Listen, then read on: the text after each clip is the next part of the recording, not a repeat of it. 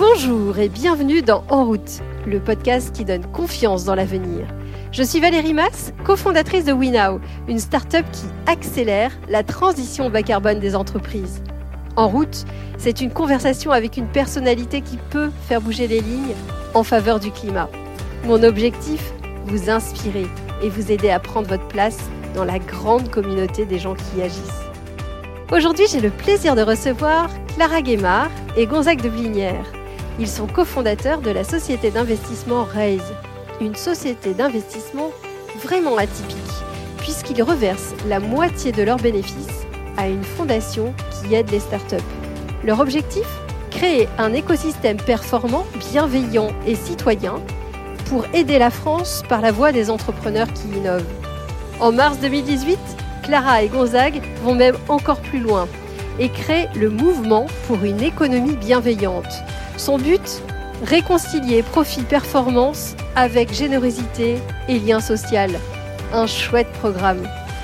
Avec Clara et Gonzague, nous allons aujourd'hui parler de citoyenneté, de rencontres, de nature ou encore de philanthropie. Vous êtes prêts à changer votre vision du monde? Alors, en route Bonjour Gonzague, bonjour Clara. Bonjour Valérie. Merci beaucoup d'avoir accepté euh, de répondre à cette interview. Alors, j'avais une première question. Euh, vous avez monté ensemble Raise. Est-ce que vous pouvez expliquer comment vous vous êtes rencontrés et comment vous êtes arrivés à l'idée de, monter ce, fonds d'investissement un peu spécial? Nous, on avait une idée très simple, on avait envie de changer le monde. On, disait toujours que toi, toi, tu disais que je voulais changer le monde, et moi, je voulais aider mon pays. Génial. Et, et, et, cette rencontre s'est euh, cristallisée autour d'un article épouvantable qui était en mai 2012, euh, où la première de couve de Libération, c'était Jeunes de France, barrez-vous, l'avenir est ailleurs. Et là, on a déjeuné ensemble et on s'est dit, c'est pas possible, on peut pas ne rien faire pour un pays qui nous a tout donné. Donc, euh, ça a été un peu ça le déclic et on s'est dit qu'on allait faire quelque chose ensemble.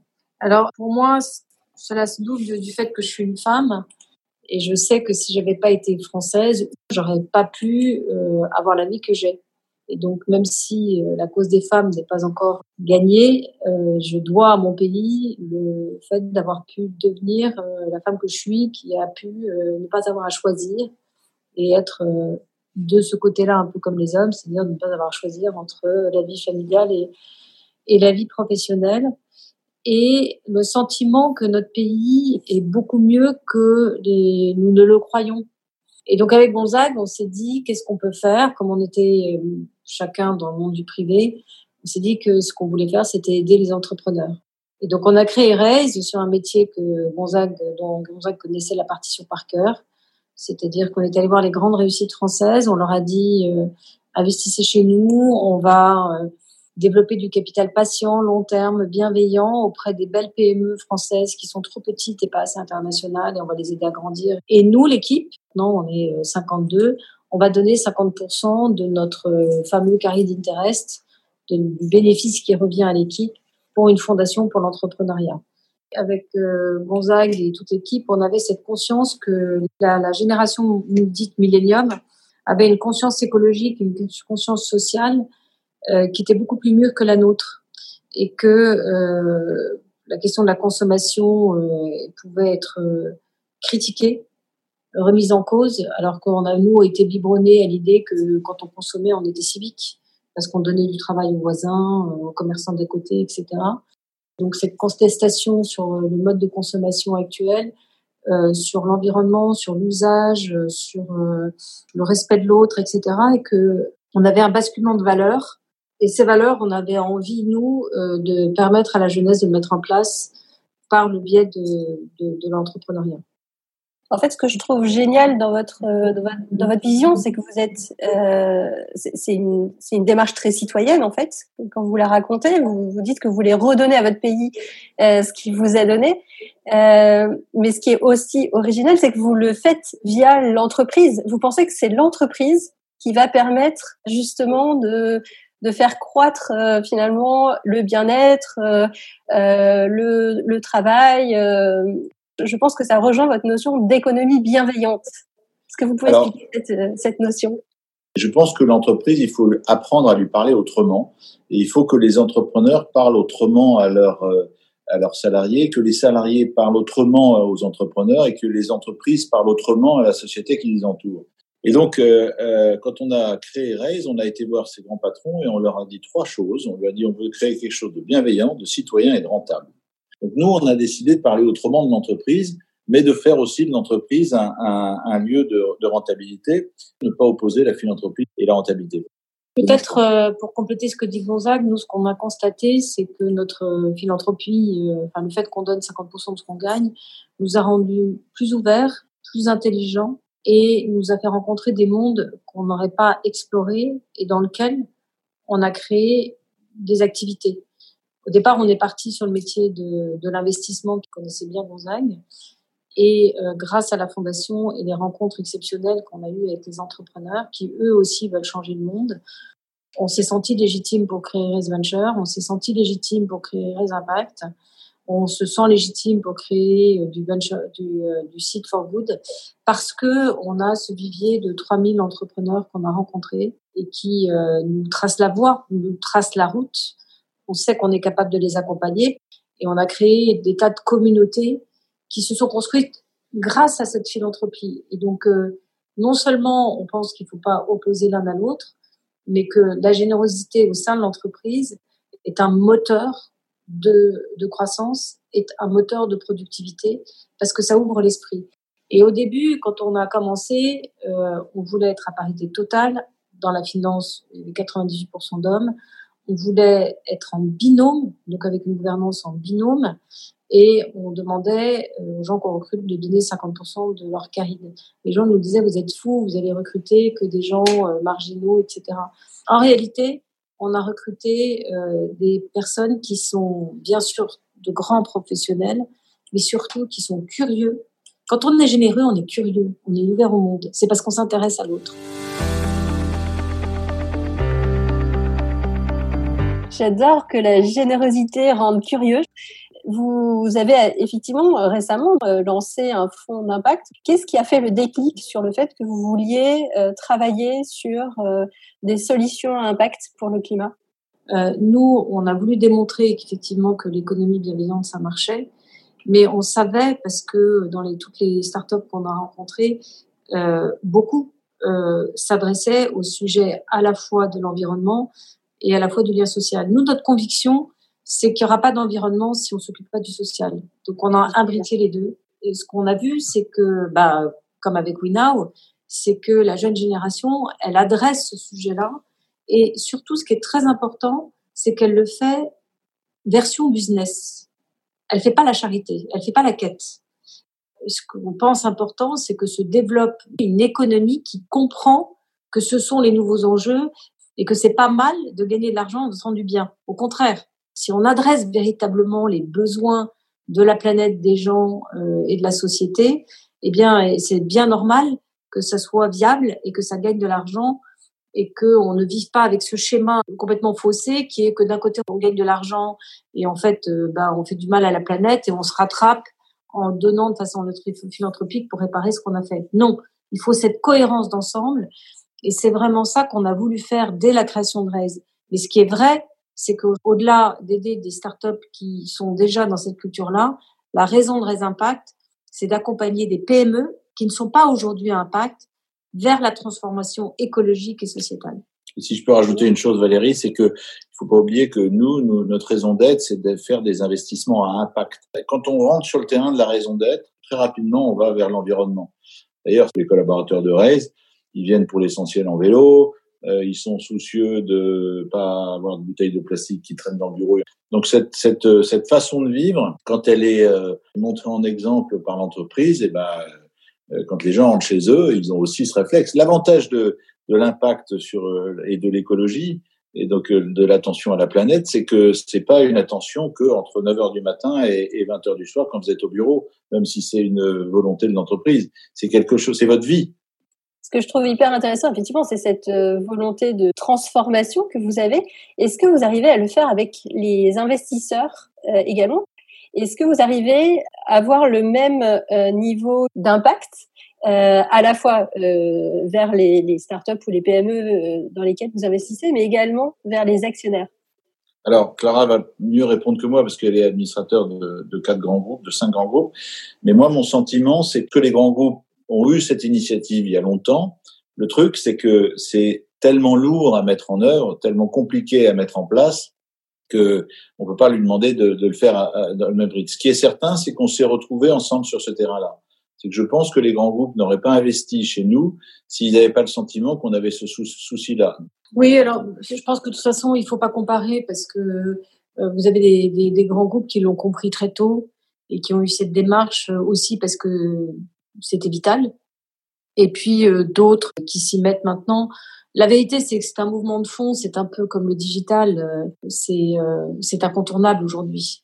C'est-à-dire qu'une entreprise qui pense pouvoir se passer de l'intégration bah, de l'ESG, pour parler simplement, elle n'a pas beaucoup d'avenir parce que les clients ne viendront plus, parce que euh, les fournisseurs ne viendront plus, parce que les investisseurs ne viendront plus. Aujourd'hui, les investisseurs demandent tous des rapports ESG de toutes les entreprises dans lesquelles ils ont des participations, et ça devient un critère au moins aussi important que que la puissance digitale. Donc, c'est vraiment les deux piliers de de la croissance de demain.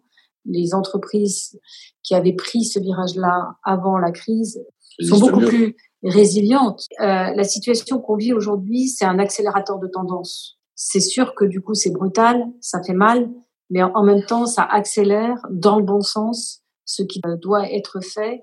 Et ce qui est vraiment intéressant aujourd'hui, c'est que c'est un peu euh, une première. On voit bien que ces évolutions de fond, elles mettent en cohérence le bien-être euh, de la planète, le bien-être des sociétés et le bien-être des humains. Ce qui est bon pour moi, euh, va être bon pour euh, va être bon pour la société et, et bon pour la nature. Et un autre élément qui me semble important, c'est une forme d'humilité qui s'impose à nous, puisque on a quand même vécu ce dernier siècle, on a le sentiment qu'on pouvait dominer euh, la planète, et au fond, on l'a, on a détruit la branche sur laquelle on s'assied. Nous sommes une génération qui a conquis le monde, et qui doit réapprendre à être humble, humble face à la nature, face à ces, nos enfants qui savent mieux que nous et qui comprennent mieux que nous. Et euh, avec Gonzague, on se dit souvent qu'on est la première génération qui doit apprendre de la génération qui vient beaucoup plus qu'elle doit transmettre.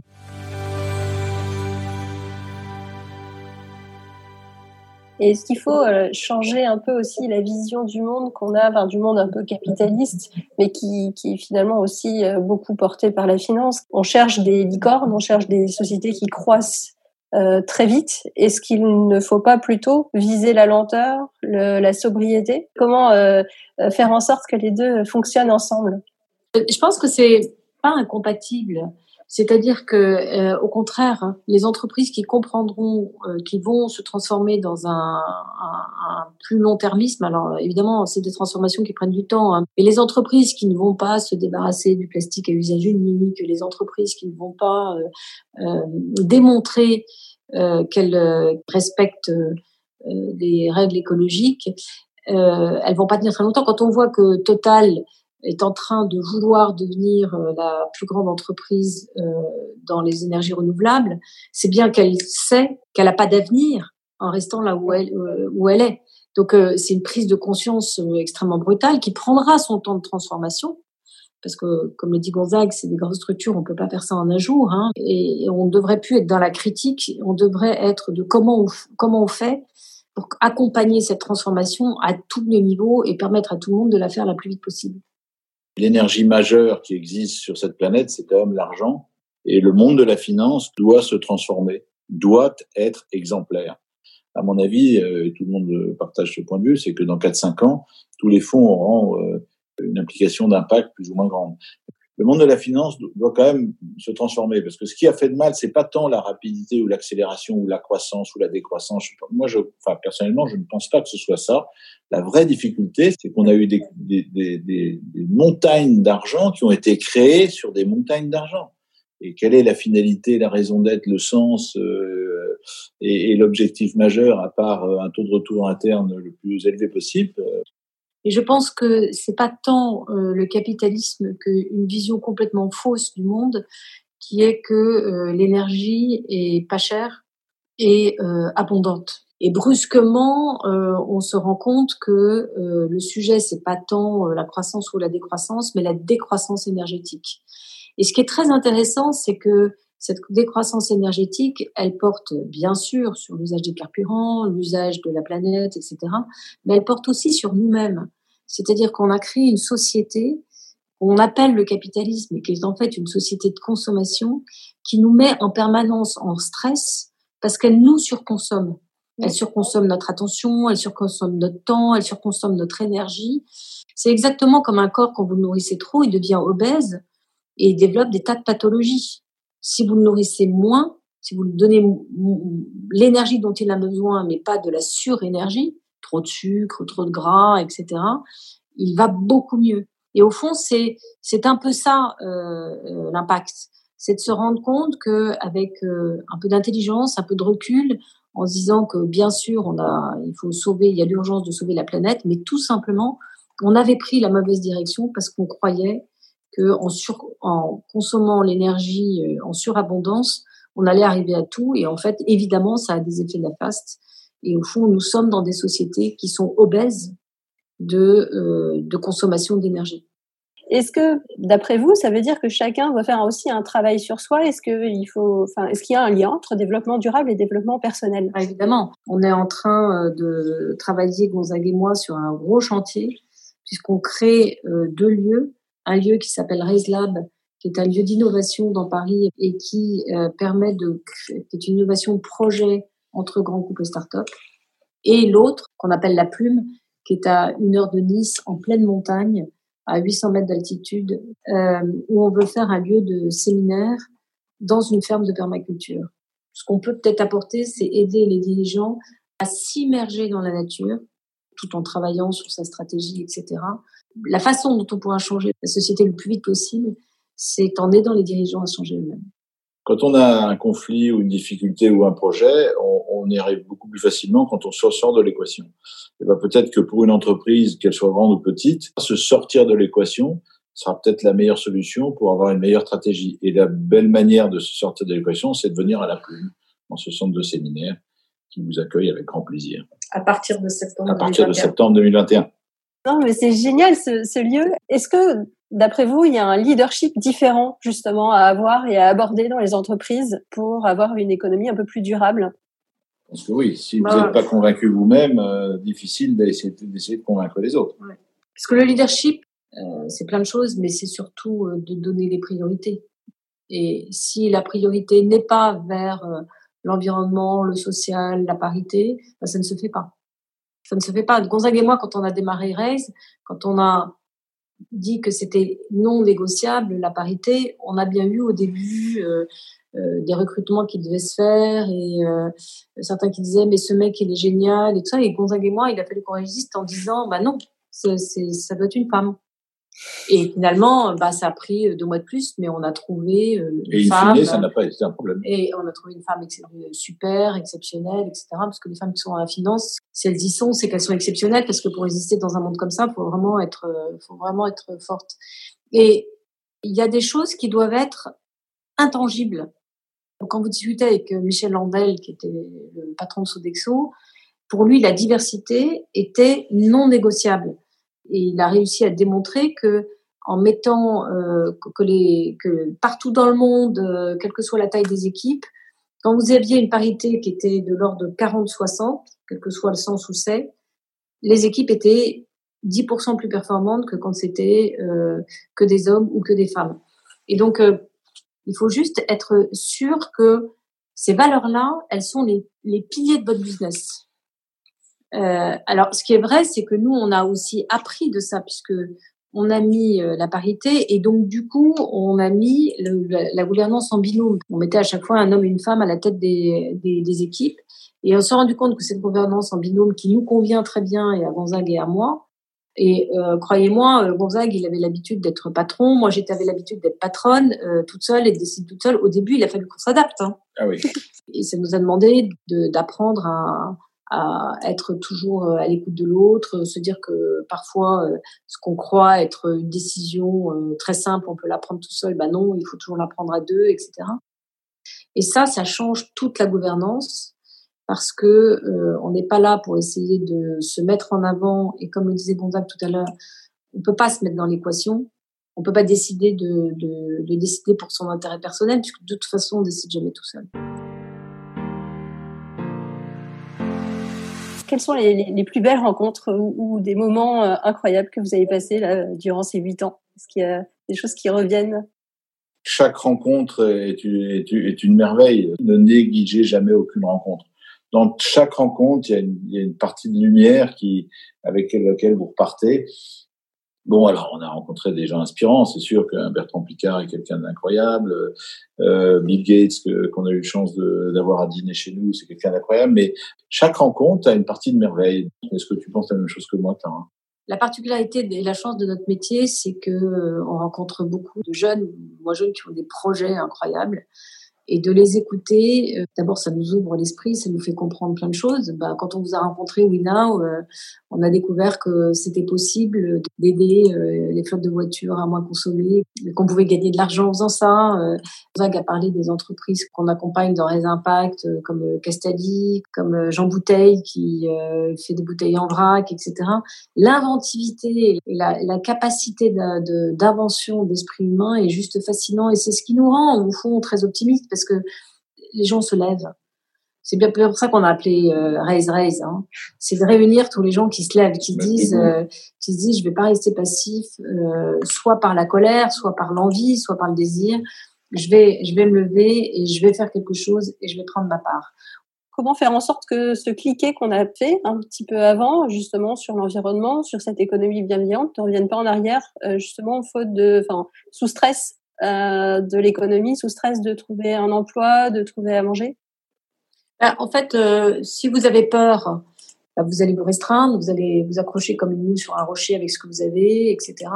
Si vous allez de l'avant, vous allez euh, voir des opportunités. Et au fond, si on n'avait pas la question environnementale et la question sociale, ce serait pas des, c'est des, des, ouvertures phénoménales pour des nouveaux business. Il faut qu'il y ait beaucoup, beaucoup de monde qui se lève et qui ouvre d'autres portes pour que les gens qui se retrouvent dans ces situations-là puissent trouver d'autres moyens de travailler, etc. J'ai l'intime conviction qu'il va falloir qu'on soit aussi solidaire. On l'a été pendant cette pseudo-guerre avec le Covid, il faut l'être après pendant la reprise, parce qu'on en aura fondamentalement besoin. Et ce mouvement pour l'économie bienveillante, qui est un mouvement de partage naturel sans être opposé au profit, prendra encore plus sa, valeur et sa raison d'être de notre point J'ai coutume de finir euh, ce podcast avec trois questions très courtes. Est-ce qu'il y a un conseil qu'on vous a donné, que vous voudriez partager, qui vous sert euh, aujourd'hui au quotidien? Ah ben Moi, il y en a un que Gonzague dit tout le temps et que, que je trouve formidable, c'est ne pas se faire chier et tout réussir. La vérité, c'est quand vous faites chier, vous ne réussissez pas. Donc euh, oui, ne pas se faire chier et tout réussir, mettre de la joie dans ce qu'on fait et, le faire avec le cœur, avec l'envie et le désir plutôt que par la contrainte et la sanction, oui, Génial. Voilà, et, et, et moi, bon, outre, outre ce conseil que je partage avec moi-même, c'est que j'ai un père qui me disait, il faut jamais négliger une rencontre.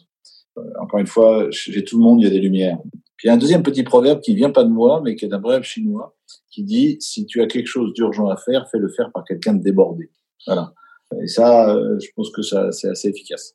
Est-ce que vous avez des, des, routines ou des manières de, de vous abstraire justement de votre euh, quotidien pour prendre du recul et, être sûr d'être toujours aligné avec vos valeurs? Bah, D'abord, euh, moi, j'aime marcher. Quelquefois, avec Gonzague, on se dit on part, on va marcher et on discute en marchant. Et c'est vrai que souvent, les idées, on les trouve pas assises à son bureau, hein, on les trouve en, en, faisant autre chose. Et donc, mon évasion, c'est d'aller marcher. Moi, moi je, suis, je, suis, assez euh, pareil. Moi, j'aime bien. Euh, alors, j'ai des petits enfants. Euh, mon père disait, il y a trois choses qui sont admirables à regarder euh, et on peut s'éteindre, euh, éteindre le cerveau en le regardant, c'est l'eau, le feu et les petits enfants. Et dernière dernière question, quelle serait la prochaine ou les prochaines personnes que vous voudriez entendre à ce micro? Ah, C'est une bonne question. Alors moi, je j'aimerais bien que vous interviewiez Mélusine Malumber. C'est une jeune femme qui a 39 ans et qui est une aventurière euh, et qui euh, exploratrice et qui euh, va faire le tour du monde à moto, parce qu'elle est motarde, pour interroger les gens sur ce, ce qu'est la liberté. Je peux vous mettre en relation avec un, quelqu'un que tu connais, bien sûr, qui s'appelle Éric Bellion, qui est un navigateur que l'on a aidé, qui a fait le Vendée Globe, qui a des très bonnes réflexions sur la peur, l'abandon, la liberté, la jouissance, enfin bref. Donc il a vécu tout ça pendant ces 99 jours du Vendée Globe et il l'applique souvent à l'entrepreneuriat. Donc c'est voilà. Merci Clara, merci Gonzague. Si cet épisode vous a autant inspiré que moi, n'hésitez pas à le partager sur les réseaux sociaux. L'objectif Permettre à d'autres de le découvrir et leur donner également envie d'agir. Pensez à vous abonner pour ne louper aucun épisode. Vous pouvez également nous retrouver sur www.wenow.com.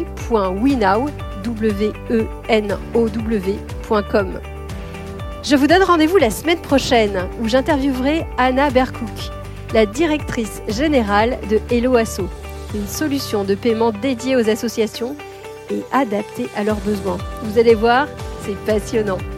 À la semaine prochaine!